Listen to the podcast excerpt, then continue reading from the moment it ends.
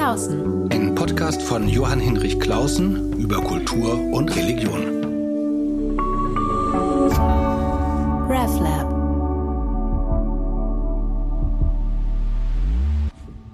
Stichwort Zukunftsfeld löst dies bei vielen Menschen vor allem Ängste aus.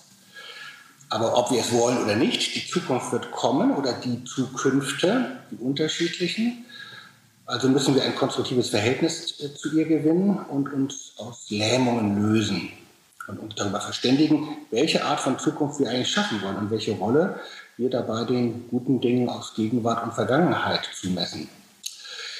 Um das ein bisschen zu vertiefen und besser zu klären und für mich zu verstehen, habe ich mich aufgemacht, mit jemandem zu reden, der ähm, ja, über unsere Art, über Zukunft nachzudenken, geforscht hat er hat sich den verrückten notwendigen Luxus gegönnt, aus seinem Beruf für eine Zeit auszusteigen und das zu studieren, was man ja eigentlich gar nicht studieren kann, weil es das noch gar nicht gibt, nämlich die Zukunft. Und das ist der Hamburger Unternehmer und ich sag mal Zukunftsforscher Bernhard Fischer Appelt. Vielen Dank, dass ich bei dir bin. Dankeschön. Du bist Unternehmer, um das mal kurz zu klären, also Kommunikations. Äh, du hast eine große Kommunikationsagentur und Werbeagentur seit vielen Jahren. Das ist richtig beschrieben. Ja, das ist richtig beschrieben. Das ist so eine Agenturgruppe, die sich mit den Spielarten professioneller Kommunikation beschäftigt. Darf ich dich Zukunftsforscher nennen oder würdest du das ablehnen, weil das zu sehr nach Trendforscher klingt? Ja, das geht nicht um konkrete Zukünfte, die vorher sagen zu können, so wie das bei Trends meistens suggeriert wird, sondern es geht eher um die Art und Weise, wie man über die Zukunft als Möglichkeitsraum nachdenken kann.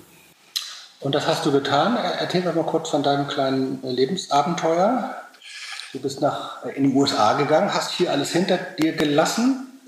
Ja, es hat eigentlich damit angefangen, dass ich meinen Sohn äh, nach Amerika begleitet habe, der sich eine Schule aussuchen wollte für ein Jahr.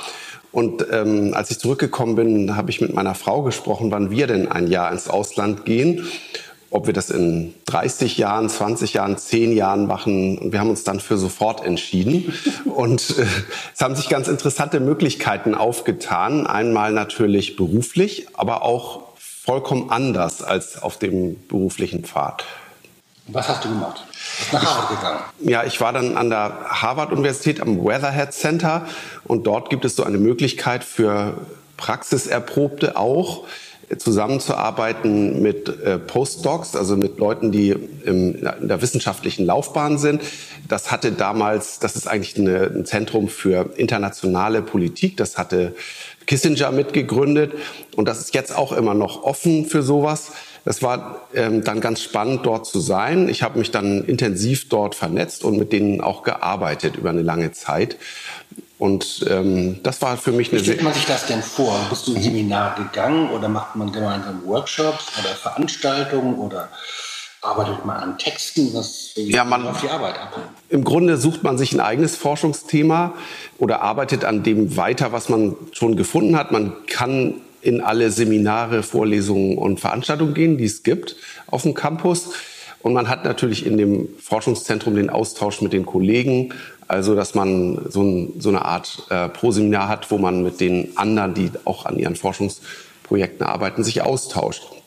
Es gibt eine ganze Vielzahl von Veranstaltungen. Besonders im ersten Jahr habe ich das auch intensiv genutzt und äh, war so in verschiedenen äh, Zirkeln drin und habe dort mitgemacht in so Fächern, die mir eigentlich fremd sind. Science and Technology Studies, also bei denjenigen, die sich mit Technologiefolgen beschäftigen. Dort gibt es eine Professorin, Sheila Jasanov, die ist indisch stämmig, ist eine Amerikanerin und spricht perfekt Deutsch, was sie selten tut, aber sie, äh, sie kann es.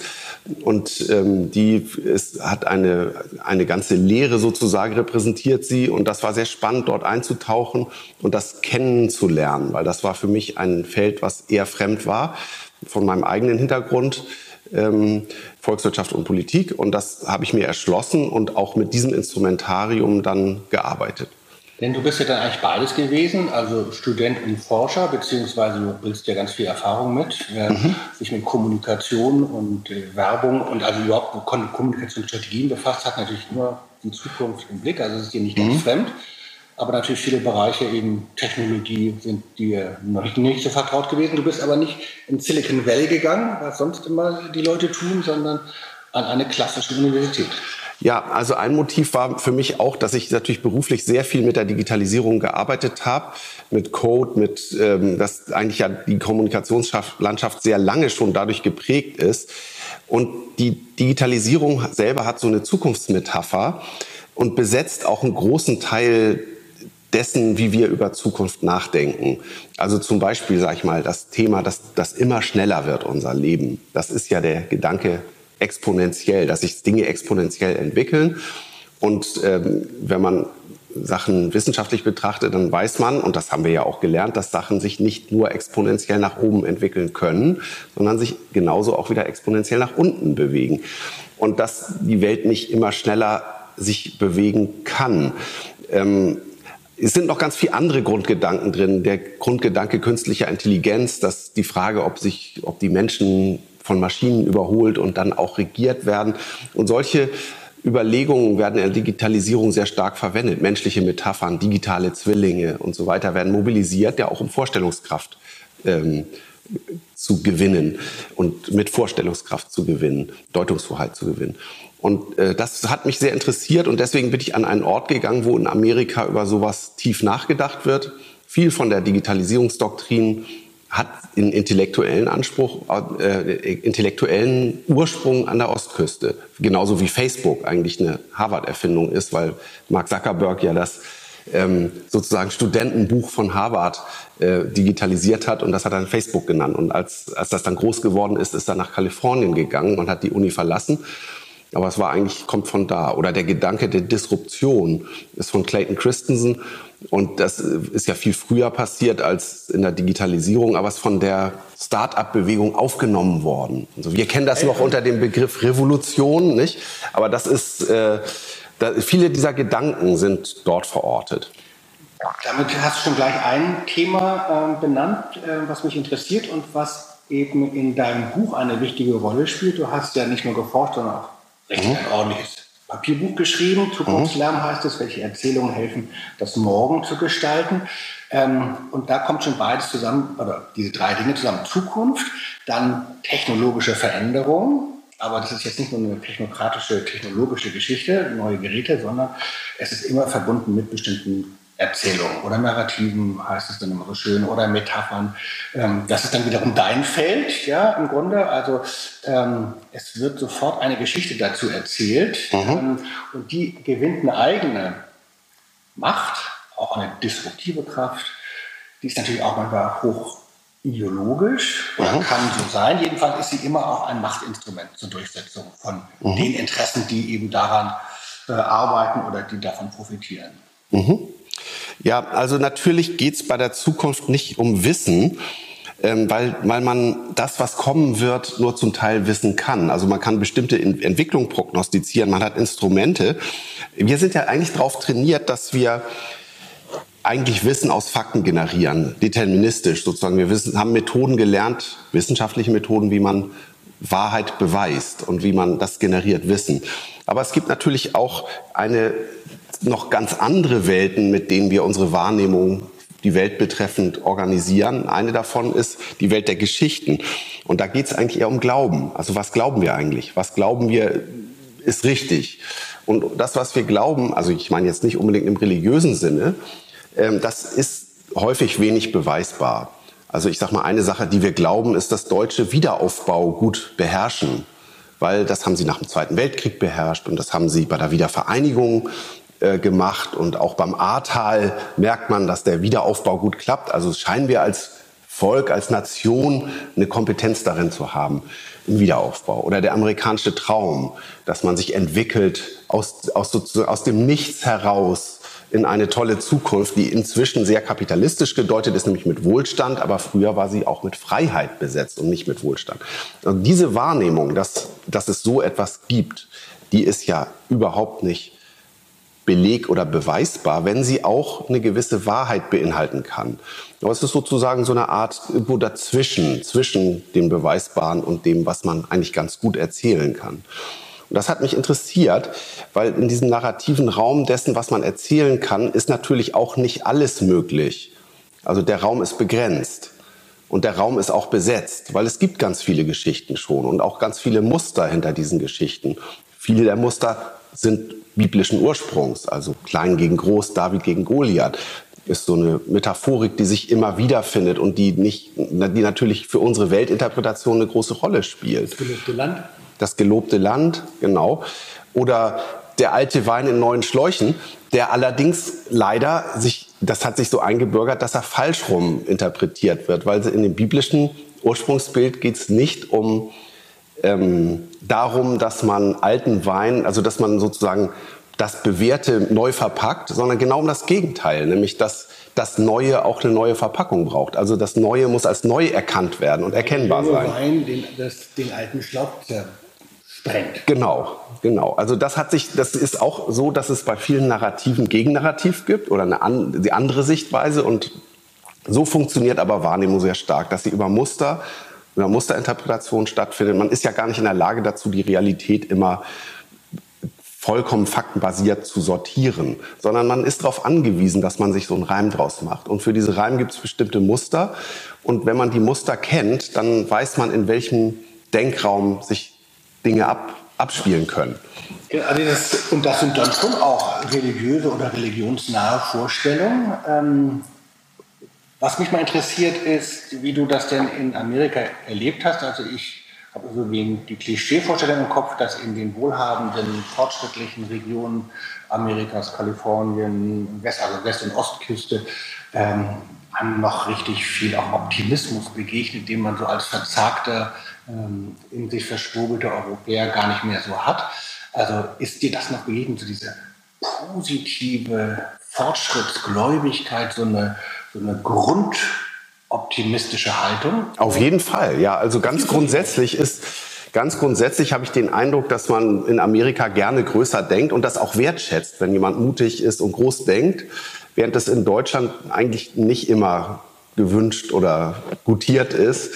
Wenn jemand immer mutig und groß denkt und man weiß schon, okay, das kann so gar nicht richtig funktionieren.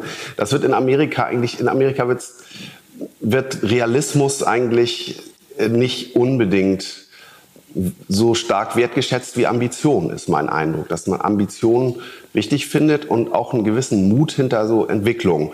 Das schätzt man sehr stark wert. Und ich habe auch das Gefühl, dass viele Menschen optimistischer sind, optimistischer denken und so eine offen ähm, vorgetragene Kritik eigentlich keine normale Gesellschaftsform ist, sondern das wird eher verklausuliert und anders verpackt. Ähm, das ist sozusagen freundlicher und optimistischer. Da unterscheiden sich die Kulturen. Ich kann gar nicht sagen. Es ist einfach, für mich ist das inspirierend, dass das unterschiedlich ist. Es gibt in Amerika aber natürlich auch viel Frust und Wut. Das sieht man ja an den gesellschaftlichen Zerwürfnissen und an der, an der Chancenlosigkeit, die manche erleiden müssen oder an der Unterdrückung, ähm, die es stark gibt, an sozialer Ungerechtigkeit. Dass diese Kontraste sind aber was, was das Land auch bewusst in Kauf nimmt irgendwie. Das ist nicht so, dass wie in Deutschland, wo man das eigentlich nicht möchte, dass eine Gesellschaft auseinanderfällt äh, oder sich zu, zu, zu stark aufspreizt und zu divers ist. Ähm, man möchte eigentlich, dass eine gewisse Homogenität, Homogenität auch da ist, zumindest hinsichtlich des sozialen Status in Deutschland. In Amerika ist das bewusst in Kauf genommen, dass die Unterschiede groß sind und ähm, dass die auch nicht nivelliert werden. Aber das bringt mich äh, nochmal auf sozusagen die gegenreligiöse Zukunftsdeutung. Ich mhm. gebe gerade an der Humboldt-Uni ein Seminar zur Apokalyptik, also mhm. richtig die alten apokalyptischen äh, Texte aus dem ähm, frühen Judentum und frühen Christentum. Ähm, das ist ja im Grunde auch alles Zukunftstheologie. Und wenn man sich überlegt, wo ist das denn heute noch relevant? Jedenfalls nicht in Deutschland. Wir haben auch Hörerinnen und Hörer in der Schweiz, da spielt das keine große Rolle. Aber natürlich gerade bei den Evangelikalen, äh, mhm. also den evangelikalen Kulturkämpfern in den mhm. USA, äh, eben nicht Kalifornien und nicht äh, mhm. Ostküste, spielt das ja eine riesige Rolle. Kommt einem als aggressiv, düster, deterministisch, dualistisch, Freund, Feind, gewaltträchtig entgegen, ist aber im Grunde, wenn man sich das nochmal guckt, ist ja auch eine Form von Zukunftstheologie, Philosophie, Lebenslehre. Mhm. Ist dir davon was begegnet oder war das zu weit weg? Mir ist auch durchaus begegnet, die, der mittlere Westen oder die, ähm, auch dieses Evangelikale. Ähm, und mir sind, ich habe auch bewusst den Kontakt gesucht zu konservativen Menschen, zu Trump-Wählern. Zu meiner Zeit, wo ich da war, war ja auch ähm, Trump an der Regierung, an der Universität selber in Harvard war natürlich das vollkommen verschrien. Und äh, das Anti-Intellektuelle an Trump und auch sein, sein, seine geradezu Abneigung gegen alles Akademische, das, das, das hat an der, an der Uni und in dieser Community überhaupt keine Punkte gehabt und keine Freunde. Aber ich habe bewusst auch andere Menschen, den Kontakt zu anderen Menschen gesucht. Wir waren in New Hampshire, ähm, das Land, wo auf der Autonummer steht Live Free or Die. Und ähm, das ist auch übrigens aber ein Land mit einer demokratischen Mehrheit. Aber dort wohnen viele Menschen, die Waffen für einen Aspekt von Freiheit halten. Und mit den Menschen ins Gespräch zu kommen, fand ich auch sehr wichtig, weil dann muss man auch verstehen, wie die ticken. Und es sind nicht alle, äh, ähm, es handelt sich nicht um Idioten, kann ich nur sagen, sondern es handelt sich auch um Menschen, die vielfach äh, begründete Standpunkte und Lebensregeln haben. Und in manchen kann man auch eine, kann, in manchen, was da passiert, kann man auch eine gewisse Inspiration sehen. Wenn ich natürlich auch sagen muss, dass ich in der Trump-Zeit eher ein großes Desaster gesehen habe und keine, keine Inspiration. Ja, was du erwähnt hast mit der Apokalypse, finde ich auch sehr spannend. Also ich habe in dem Buch äh, Zukunftslärm, da ist die Dystopie spielt eine große Rolle in Zukünften. Das kann man auch ein bisschen aus der Bibel ableiten, dass in vielen Zukunftsentwürfen die Dystopie gar nicht vorkommt, dass, die so, dass man sich eine Welt schön denkt und schön entwickelt und ähm, dass man so, so eine alleine auf wünschenswerte Zukünfte guckt. Die Zukunft aber oder die zeitliche Entwicklung, die hängt nicht davon ab, alleine was man sich wünscht und dann baut, sondern es gibt ja auch viele Ereignisse, die man gar nicht beeinflussen kann und auch sehr viel sehr negative Ereignisse. Am Ende des Lebens den Tod zum Beispiel, den kann man nicht schönreden. Und aus der Dystopie kann man aber viel Kraft gewinnen. Und das ist eine wahnsinnig große Quelle für Energie. Aber das würde ich gerne wissen. Mhm. Man, normalerweise denkt man Dystopie, so kenne ich das jetzt auch von mir selber, wenn ich jetzt mich mit Klimawandel beschäftige oder auch nur daran denke, das hat für mich eher was Lähmendes. Wo liegt sozusagen die Aufbruchsqualität, die Kraft in der Dystopie? Naja, wenn man jetzt an die Pandemie denkt, dann kann man ja disku dis darüber diskutieren, so wie es viele tun mussten, ob jetzt äh, von wem das verursacht ist oder, oder ob es gut oder schlecht ist, dass jetzt ein Virus über die Welt läuft. Am Ende des Frages ist ja die, das die falsche Diskussion, sondern die Frage ist, weil die, das kann man sich nun mal leider nicht aussuchen. Ja, das passiert der Welt, dass sowas, das passiert wie ein Kometeneinschlag. Vielleicht kann man es noch ein bisschen besser oder ein bisschen schlechter handhaben, aber selbst da haben wir ja gelernt, dass dass es gut ist, wenn es unterschiedliche Wege ist, weil dann lernt man, was besser und was schlechter geht. Aber vorher weiß man das nicht so genau. Das ist, sind Ereignisse, die passieren. Aber die Pandemie, solche Ereignisse sind große Kraftquellen für Veränderungen. Die Gesellschaft macht einen großen Ruck in so einer Zeit und verändert sich. Gerade zum Beispiel, ich habe es angesprochen bei der Digitalisierung, dass viele Dinge, die vorher lang und breit diskutiert worden sind, gehen plötzlich. Viele man fängt an, neu zu denken. Man fängt an, über globale Zusammenarbeit anders zu denken. Man fängt an, auch, dass Dinge möglich werden, Grenzen überschritten werden, dass Bildungssysteme reformiert werden, die vorher erstarrt waren und betoniert waren. Und insofern ergeben sich aus jeder solchen Entwicklung auch große Chancen, auch kulturelle Chancen fürs Denken. Es fängt danach was Neues an. Jetzt will ich mir gleich nochmal die, auf, auf die Geschichten kommen, die wir erzählen mhm. und wie die eigentlich funktionieren oder auch nicht. Ich wollte mal kurz fragen, ähm, dass du mal äh, den Hörerinnen und Hörern erklärst, dein Buch heißt Zukunftslärm. Ähm, warum? Zukünfte und Zukunftsprognosen begegnen uns sehr zahlreich. Ja, das, ob das nun die Autos der Zukunft sind, die Mobilität der Zukunft, äh, die Kunst der Zukunft und die Kultur der Zukunft. Früher war es ja die Galerie der Gegenwart, die das Kontemporäre, was Kunst modern gemacht hat. Heute geht es unterm Futurium gar nicht aus. Also es muss schon ein Zukunftsmuseum sein, damit es sich irgendwie in gegenwärtig Berlin anfühlt. gleich neben der Hoppers. Zum Beispiel. Aber es gibt es an vielen Orten und gerade in Kunst und Kultur wird das auch stark diskutiert, das Zukünftige. Und so hat sich der Fokus verändert. Und gerade das Technologische claimt viele Zukünfte. Das Metaversum von Mark Zuckerberg, die nächste Phase des Internets, die jetzt uns in den virtuellen Raum führt oder vielleicht auch nur ein augmentiertes, technisch ergänztes reales Leben beschert. Diese, die solcher Zukünfte, solcherlei Zukünfte gibt es zahlreiche.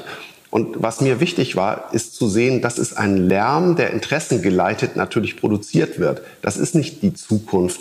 Das ist nicht das, was passieren wird. Das ist was Leute von dem, das ist das, wovon Leute wollen. Interessengeleitete Unternehmen, was weiß ich, wer will, dass es passiert.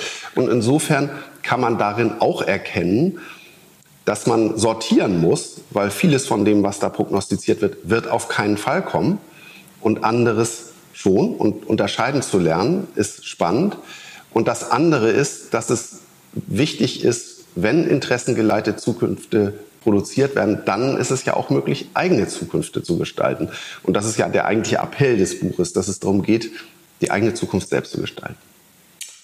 Genau, und dabei aber braucht man eben dann allem Lärm und allen Zukunftsprophezeiungen, die einem so um die Ohren gehauen werden, immer noch eine eigene Geschichte oder eine, die man mhm. selber gerne erzählt. Ähm, das fand ich einfach einen sehr schönen Grundzug in deinem Buch. Nicht nur unsere Erinnerung, unsere Gegenwart mhm. sind sozusagen narrativ. Wir erzählen uns, wie wir geworden sind und wie wir sind, wie es uns jetzt geht, sondern auch das, was kommt. Das, davon erzählen wir. Ähm, aber es ist ja gar nicht so einfach äh, zu sagen, welche Geschichten eigentlich gelingen, welche einleuchten, welche sich durchsetzen, dann in einem größeren Zusammenhang. Und wer erfindet sie und wer erzählt sie? Du hast dann immer auch schön eingestreut, sozusagen die Liste der gescheiterten Zukünfte oder die Top Ten der, der Unsinns-Fehlurteile. Ken Olsen 1977 habe ich mir aufgeschrieben, mhm. äh, erklärte, Computer zu Hause, das brauche kein Mensch. Mhm. Oder was ich überhaupt noch nicht wusste, äh, die Geschichte von Nukleon. Willst du die vielleicht kurz erklären? Ja, also Ford hat äh, in den Ende der 50er Jahre ein Auto vorgestellt, was mit Nuklearantrieb ausgestattet war, als Mock-up, als Zukunftsstudie natürlich nur 2000 Kilometer Reichweite. Viele andere Autofirmen haben das auch gemacht. Das war so ein kultureller Ausdruck des Atomzeitalters. Damals hat man auch noch an, den, an die Dystopie des nuklearen Winters geglaubt. Also das war alles mit Kälte. Die Zukunft war kalt, nicht wie sie heute ist heiß. Und ähm, das war natürlich originell, dass dieses Atomzeitalter sich nach der beginnenden Katastrophe von Hiroshima und Nagasaki als so eine Art riesige Möglichkeit entfaltet hat, bis man dann gelernt hat, dass die Strahlenbelastung nicht so leicht zu beherrschen ist. Und dann ist diese Urkraft, die man da zur Verfügung haben glaubte, zu haben glaubte, irgendwie schnell wieder kleiner geworden und weniger wichtig. Und so muss man aber auch, was man daraus lernen kann, ist, dass jede Zeit ihre Zukunft hat, ihren, auch ihren Stoff der Zukunft ausmacht. Damals das Atom, heute ist es vielleicht der Wasserstoff und andere äh, digitale Stoffe, die in Batterien drin sind, das Lithium und sowas, also die Zukunftsstoffe, dass diese Sachen einen großen Magnetismus entfalten und auch zu einer Zeit gehören, aber dass vielleicht nicht alles so sein wird, wie man das heute denkt. Und eines ist natürlich sowieso, ähm, was man nicht berechnen kann, dass eben alles, was wir tun, unabsehbare Nebenwirkungen haben wird oder Folgen hat, die wir nicht einschätzen können, die mhm. kontingent sind, die wir nicht übersehen können. Ähm, zugleich, also einfach Zufall sind oder uns als solche erscheinen. Das andere ist, dass es aber doch irgendwie auch doch so eine Art Kriterienkatalog war, um zu unterscheiden, um sich ein Urteil zu bilden, welche Geschichte denn gut ist. Mhm. Selbst wenn sie nicht eintritt. Also Geschichten müssen ja nicht dann wahr, sind nicht nur dann wahr, Zukunftsgeschichten, wenn sie eintreffen, sondern sie haben ja dann vielleicht eine Wahrheit, indem sie etwas anderes auslösen, mhm. in sich eine Plausibilität erzeugen. Gibt es für dich Kriterien, wonach du sagen kannst, das ist eine gute Zukunftserzählung und das eher nicht? Ja, da gibt's Kriterien. Vielleicht vorher noch ein Gedanke. Und zwar die Zukunft ist unmöglich. Dadurch unterscheidet sie sich von der Gegenwart. Also da wird vieles passieren, was heute noch nicht geht. Man kann mit Lastwagen elektrisch nicht über die Alpen fahren oder mit Flugzeugen nicht mit Wasserstoffantrieb fliegen. Und man kann im Moment auch nicht äh, Tanker äh, ohne Bunker betreiben, also unter, ohne Diesel. Und so gibt so viele Sachen, die gehen heute nicht. Und das, was nicht geht, ist Fiktion. Und deswegen ist Zukunft hat immer zu tun mit Fiktion. Ich nenne das plausible Fiktion. Es muss schon irgendwie plausibel sein. Es ist aber eine Fiktion. Deswegen muss man sich ein bisschen mit Fiktionen beschäftigen. Also mit der Fantasie dessen, was möglich sein könnte, wenn man Zukünfte entwickeln will. Sowohl technologisch als auch sozial. Dann kann man an dem Beispiel, du äh, fragtest nach den Kriterien, wenn man sich beispielsweise diese große Geschichte von John F. Kennedy anguckt, der äh, dann kann man ganz gut sehen, wie eine Zukunft gut konstruiert wird. Damals war Amerika in einer sozialen Depression und das war eine gesellschaftliche Krise. Und dann hat er die Wahl gewonnen. Ähm, und das hat er gemacht, indem er dem Land ähm, eine Zukunft versprochen hat, die nicht zuerst das soziale Problem lösen wollte, aber auch. Er hat die Gesellschaft auf eine neue Reise geschickt, auf eine Reise auf den Mond. Und man wollte das Weltall erobern. Warum? Weil die Russen dahin auch unterwegs waren. Und wenn die Russen, das war damals eine reale Bedrohung, dass der Sozialismus, der dazu führte, führen sollte, dass alle Menschen vollkommen gleich seien, äh, das, das war ja ein, surreales Bild für die Amerikaner, für die freiheitsliebenden Amerikaner. Und äh, das hat die Menschen mobilisiert, dass man sozusagen was gegen, dagegen unternehmen müsste und zuerst auf dem Mond sein muss. Und dann auf den Mond zu fliegen, war ein technisch, eine technologische Zukunft, die unmöglich war. Dafür hat man zehn Jahre gebraucht, sehr viel Geld investiert, so viel wie eine Schachtel Zigaretten am Tag kostet für jeden Amerikaner, hat Kennedy gesagt. Und ähm, das haben die dann gemacht. Daran haben die geglaubt, das haben die auch hinbekommen. Ähm, und dazu gehört also eine technologische das ist ein wichtiges Kriterium. Eine Dystopie, man möchte was verhindern, was Unglück ist. Man braucht auch eine kleine Utopie, nämlich das, was vielleicht möglich sein könnte, Leben im Weltall oder sowas. Eine Perspektive auf das Wir, was Gemeinschaftsstiftendes und eine Perspektive aufs Ich, was jeden einzelnen Amerikaner oder jeden persönlich ein Stückchen besser macht oder anders macht. Und das hat Kennedy ja in diesem berühmten Satz gemacht. Denk nicht daran, was, du für, was dein Land für dich sein, äh, tun kann, sondern was du für dein Land tun kannst. Also diese fünf Aspekte angesprochen, das Dystopische, das Utopische, das Ich, das Wir und die Technologie. Und aus diesem Stoff, aus diesen Kriterien sind viele Zukünfte gemacht. Und dann ist es ja im Grunde, das ist ja eigentlich fast witzig, äh, erstmal rein symbolisch es ist ja sozusagen für das normale Leben der Amerikaner bis heute völlig und auch von uns völlig irrelevant, ob irgendjemand zum Mond fliegt oder nicht. Es hat eine große mhm. symbolische Bedeutung gehabt, jetzt nicht mehr, das ist das was für ähm, äh, unterbeschäftigte Multimilliardäre, aber damals hat es eine große symbolische Kraft. Es ist eigentlich, mhm. man könnte ja sagen, es ist ja fast funktionslos, ob da einer hochfliegt oder nicht. Der mhm. Erkenntnis oder der Fortschrittswert ist gering, aber es löst etwas aus. Es zeigt, wir können allerletzte Grenzen überwinden, gemeinsam, wenn wir das wollen. Und das hätte dann Folgen dafür, dass wir bessere Schulen bauen und bessere Krankenhäuser und die Straßen wieder werden. Oder? Ja, also das, was suggeriert wurde oder was Menschen glauben wollen, wenn sie an Raumfahrt denken, nämlich Leben im Weltall, also diese menschliche Variante, die verständliche, narrative Variante des Menschlichen, die, an die kann man sehr leicht glauben, aber die realisiert sich in dem Fall nicht. Das, ich vermute, dass es mit künstlicher Intelligenz genauso ausgehen wird. Aber eine andere, nicht erwartete Zukunft tritt dann ein. Das ist beispielsweise, dass es durch die Raketentechnologie viele andere technische Möglichkeiten gegeben hat, ähm, auch kommerzielle Möglichkeiten, zum Beispiel Satelliten ins Weltall zu schießen. Und wir hätten heute kein Google Maps, wenn die da nicht in Welt, ins Weltall geflogen wären. Das, der, die, die Mondfahrt selber war vielleicht nicht so entscheidend. Da hat man auch gedacht, man könnte vielleicht die Rohstoffe nutzen. Ist auch nicht passiert ähm, im großen Stil. Ähm, aber die Satellitentechnologie, also eine kommerzielle Nutzung des Weltalls, die ist erstmal ein gutes Geschäftsmodell. Deswegen funktioniert sie auch. Und sie hat die Menschheit irgendwie bereichert durch neue Möglichkeiten. Insofern passiert nicht, vielleicht nicht genau das, was man erwartet oder was prognostiziert war, aber ein anderer Effekt tritt dann ein und häufig einer, der mit ökonomischer Nutzung verbunden ist, mit Nützlichkeit. Und jetzt aber mal an diesen Sprung von Kennedy, na, so gar nicht diesen Sprung sondern zu dir nämlich. Mhm. Wie bist du bist mit diesen ganzen Erkenntnissen wieder zurückgekommen? Wie arbeitest du denn jetzt in deinem Unternehmen damit? Also hat das tatsächlich für dich jetzt ähm, Folgen in der Art, wie du hier mit deinen Kolleginnen und Kollegen kommunizierst, dir Strategien entwickelst, auch Kunden zugehst? Mhm.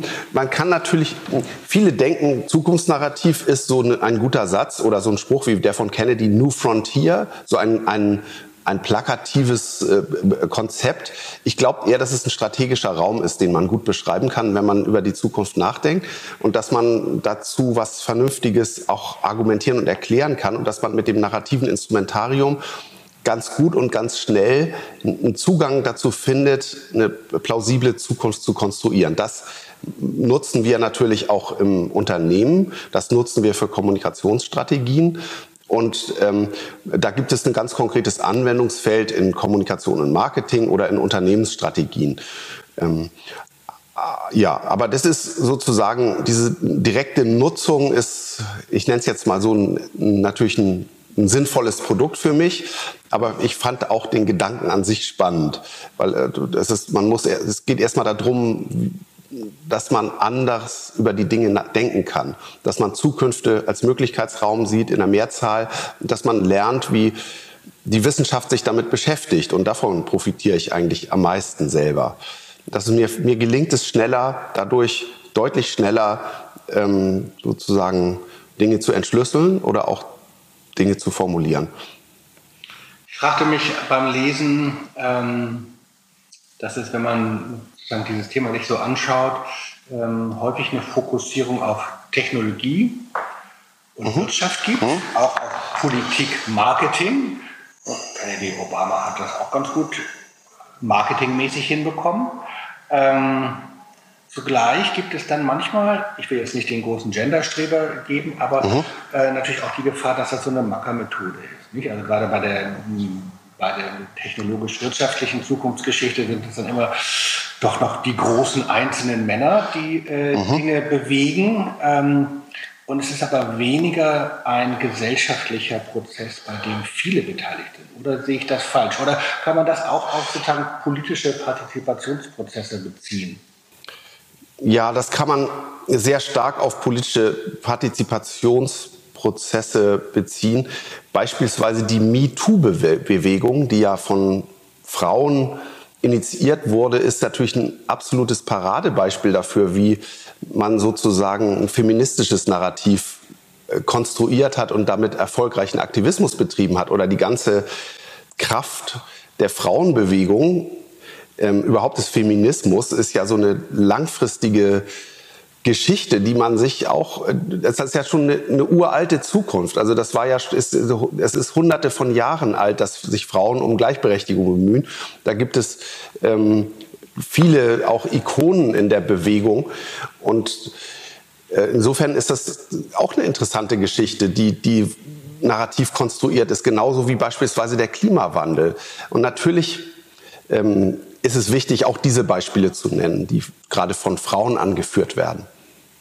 Ähm, ich bin ja selber irgendwie jemand, der auch gerne sich mit Geschichte beschäftigt und Traditionen mag, also irgendwie auch, keine Ahnung, ob das nostalgisch ist, aber äh, dass mir der Wert des Alten doch irgendwie mhm. kostbar ist. Äh, nicht von allen, äh, aber mhm. von vielen. Es gibt einen schönen Satz von, ähm, von Chesterton, ähm, wonach Tradition die einzige Demokratie ist, in der auch die Toten ein Stimmrecht haben. Also ne, man tritt nochmal mhm. in einen anderen Raum ein, lässt sich auch nochmal andere Geschichten erzählen, die manchmal plötzlich ganz aktuell wieder werden. Wie siehst du denn das eigentlich?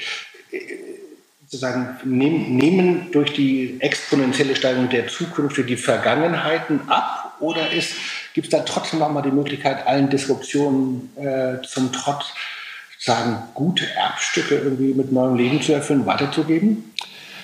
Das ist ein sehr interessanter Punkt, den du ansprichst, weil schon mal sehr spannend ist, dass die meisten Zukünfte, die gerade aktuell als Trend angesehen werden, eine ganz lange Geschichte haben und schon sehr lange in der Diskussion sind. Also Mark Zuckerberg hat das Metaversum ja nicht, das Metavers, was er prognostiziert und auch propagiert, hat er sich selber erfunden, sondern das ist in dem Film Matrix aus Ende der 90er Jahre drin. Das ist bei Snow Crash, da gibt's frühe Filme. Die ganze Idee dahinter und auch das Wort sind über 30 Jahre alt. Er hat es also bloß aufgegriffen Themen, das Thema künstliche Intelligenz ist aus den 60er Jahren. Das hat zwei Wissenschaftler, es hat eine Gruppe von Wissenschaftlern auf ein, das waren theoretische Informatiker, auf ein Projektproposal geschrieben, um die Förderfähigkeit ihrer Idee zu verbessern. Und sie, hat, sie haben auch ein neues Verfahren früh, ähm, ähm das würde man heute, heute nicht unbedingt als hohe Entwicklungsstufe künstlicher Intelligenz ansehen, aber sie haben damit sozusagen einen Denkraum aufgemacht. Und deswegen ist es eine wichtige Sache, auch für Zukünfte in die Vergangenheit zu gucken. Viele Denkmuster, die sich finden, die haben eine ganz lange Tradition. Und deswegen ist es auch wichtig, ähm, die Geschichte zu betrachten, das ist für mich geradezu sozusagen Automatismus, dass ich immer irgendwie mir die Frage stelle, was war es denn bei den Römern? Beispielsweise das Narrativ, dass neue Technologie Arbeitsplätze vernichtet. Das haben die Römer schon äh, unter dem äh, ätzenden Gesichtspunkt der Sklaverei diskutiert. Die haben sich gefragt, was machen wir denn mit unseren Sklaven, wenn wir jetzt Holzkräne zum Bauen verwenden für die Aquädukte? Also das ist schon uraltes Motiv, das immer wieder darüber nachgedacht wird dass äh, neue Technologie Arbeitsplätze vernichten könnte. Und ja, was, was hilft einem das jetzt? Natürlich gibt es auch zu, sozusagen Tradition und Vergangenheit, die man wirk wirklich überwinden will und auch zu Recht überwinden will. Die Sklaverei zum Beispiel, die auch heute noch äh, gar nicht so klein ist auf der Welt leider. Oder ähm, patriarchalisches Denken und alles Mögliche will man gerne überwinden. Und das kann man auch. Das heißt, nicht jede Tradition, nicht jede Vergangenheit ist es wert, bewahrt zu werden. Und es geht deswegen auch darum, wie man eine Transformationsgeschichte konstruiert. Wie, wie, wie schafft man das denn, irgendwas zu überwinden? Das Schlechte an, an unserer Welt, äh, den, den Energieverbrauch, ähm, von fossilen Brennstoffen zu überwinden. Dafür muss man ja was verändern. Deswegen ist ein gutes Narrativ, ein Zukunftsnarrativ immer auch eine Transformationsgeschichte. Wie nehme ich euch, die Amerikaner, die Deutschen, die Europäer mit auf diesen nicht ganz leichten Weg? Wie nimmt Moses seine, sein Volk mit durch die Wüste, um es wieder zu vereinigen, was es zerfallen war? Da habe ich auch mal ein Buch drüber geschrieben, über die Wüstenwanderung, wie man sozusagen durch die Krise kommt. Ähm, eine Assoziation, die ich hatte, ähm, bezieht sich auf eine Debatte, die vor 120 Jahren lief. Da wurde ganz intensiv gesprochen, so Anfang, zwischen Ende 19. bis Anfang 20. Jahrhundert, ähm, über die Religion der Zukunft. Mhm. Diese alten Religionen, Christentum, Judentum, Hinduismus, alles nervig, äh, wollen wir hinter uns lassen. Der moderne Mensch braucht eine neue Religion. Was ist die Religion der Zukunft? Und da gab es die unterschiedlichsten Theorien und Thesen. Vieles ist auch eingetreten, nämlich so ein Synkretismus, christlich-buddhistisches Yoga, Spiritualität zum Beispiel. Aber ein Theologe, mit dem ich viel, äh, mit dem ich mich viel beschäftigt habe, Ernst Holsch, der dachte, Religion der Zukunft hin und her, es gibt gar nicht so viele große Ideen in der Menschheit. Mhm. Und das ist eigentlich ein Set von, er hat das so ein bisschen sortiert, Ost-West, es gibt so ein, so ein Grundset von vier, fünf, sechs großen Ideen. Und die werden dann natürlich neu gestaltet und neu gedreht und neu, neue Formen. Aber es ist, äh, damit wollte er so ein bisschen die Luft rausnehmen, zu sagen, wir machen alles neu, sondern es gibt einfach bestimmte Grundideen und das ist dann auch entlastend. Mhm. Bezogen auf die Frage, welche Zukunft Religion hat. Welche, was die Religion der Zukunft ist. Ja. Nochmal eine andere Frage die Religion der Zukunft, die gegenwärtig ist ja das Religiöse eigentlich, hat sich stark fragmentiert. Also man kann seinen Trauerbegleiter separat bekommen von seinem und der Fitnesscoach hat vielleicht auch noch einen Schuss Buddhismus mit drin und dann äh, so diese diese sagen wir mal alltagsverbessernden Aspekte, die Religion ja auch beinhaltet, die viele Religionen beinhalten, ähm, die, die, die haben sich verteilt und auch integriert, die sind in die Gesellschaft irgendwie eingeflossen. Und man kann das im Kochkurs, äh, kriegt man ein bisschen Glauben mit an den Vegetarismus oder, und diese Glaubenslehren, die stärken auch die Menschen. Und ich glaube, das ist ich empfinde es persönlich als, als eine, eine Bereicherung, dahinter einen, auch eine, eine größere Idee zu sehen, die man, dass man sozusagen da noch einen verbindenden Kontext hat. Also das Christentum. Und das empfinde ich als bereichernd, auch als Erleichterung und als, als auch bin ich so selber relativ schwach und nachlässig da drin. Ähm, ich verfolge zwar meine Themen gut, aber ich kann auch nicht alles immer betreiben. Deswegen ist es für mich hilfreich, wenn mich meine Religion daran erinnert, mit welchen Fragen ich mich auseinandersetzen muss obwohl sie vielleicht gerade nicht so aktuell sind. Und das ist äh, diese Erinnerung an das, was dran ist, was bedacht werden muss, an Themen, das ist äh, für mich, ist, das spielt da Religion eine große Rolle. Für andere Menschen mag das anders sein, da gibt es viele Wege. Ich empfinde das als eine enorme Erleichterung. Vielleicht jetzt zum Schluss, ich würde gerne zum Schluss kommen. Ähm, Nochmal diese Religionsfrage mhm. und die Frage nach dem Christentum. Ähm, es gibt ja im Christentum ganz unterschiedliche Tendenzen. Mhm. Fortschritt, zukunftsfreudig, zukunftspessimistisch. Also zum Beispiel die alten Propheten, die mussten sich ja auch immer im Zukunftslernen mhm. durchsetzen. Was war deren Kriterium, um eine richtige von einer falschen Prophezeiung zu unterscheiden?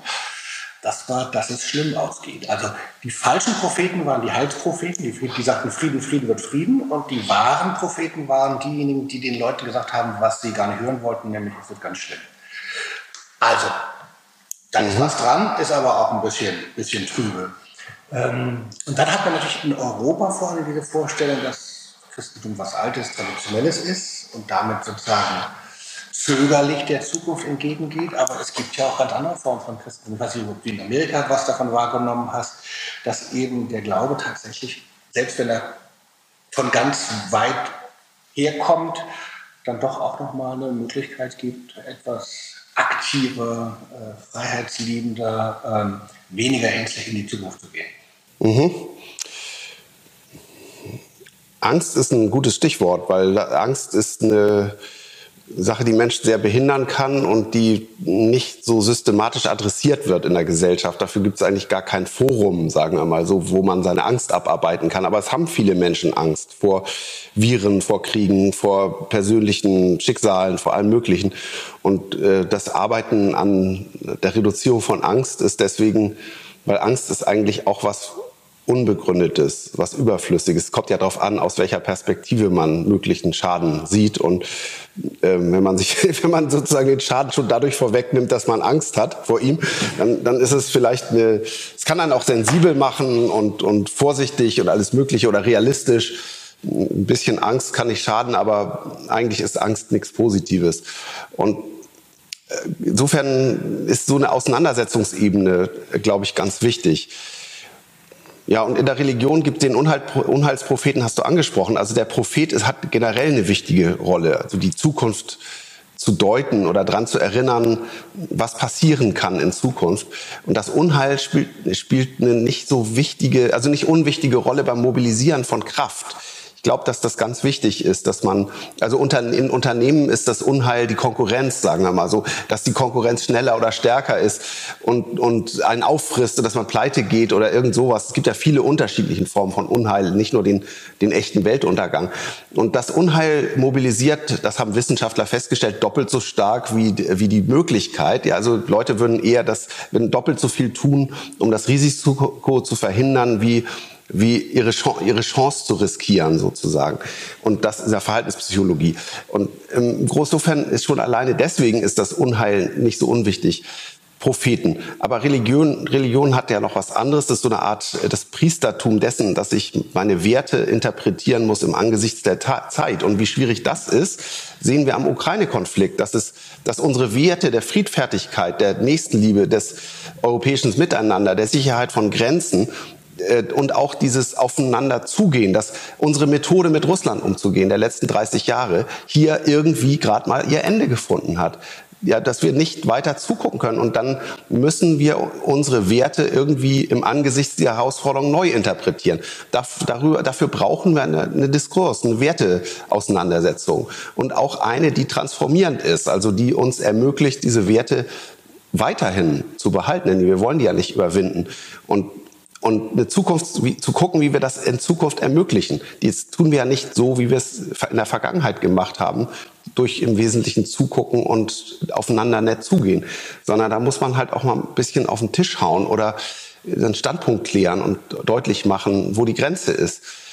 Ja, also insofern, das ist nicht unbedingt was Religiöses, vielleicht was Politisches, aber ich glaube, dass Religion in diesem Wertediskurs eine wirklich große Rolle spielt und auch eine wichtige Rolle.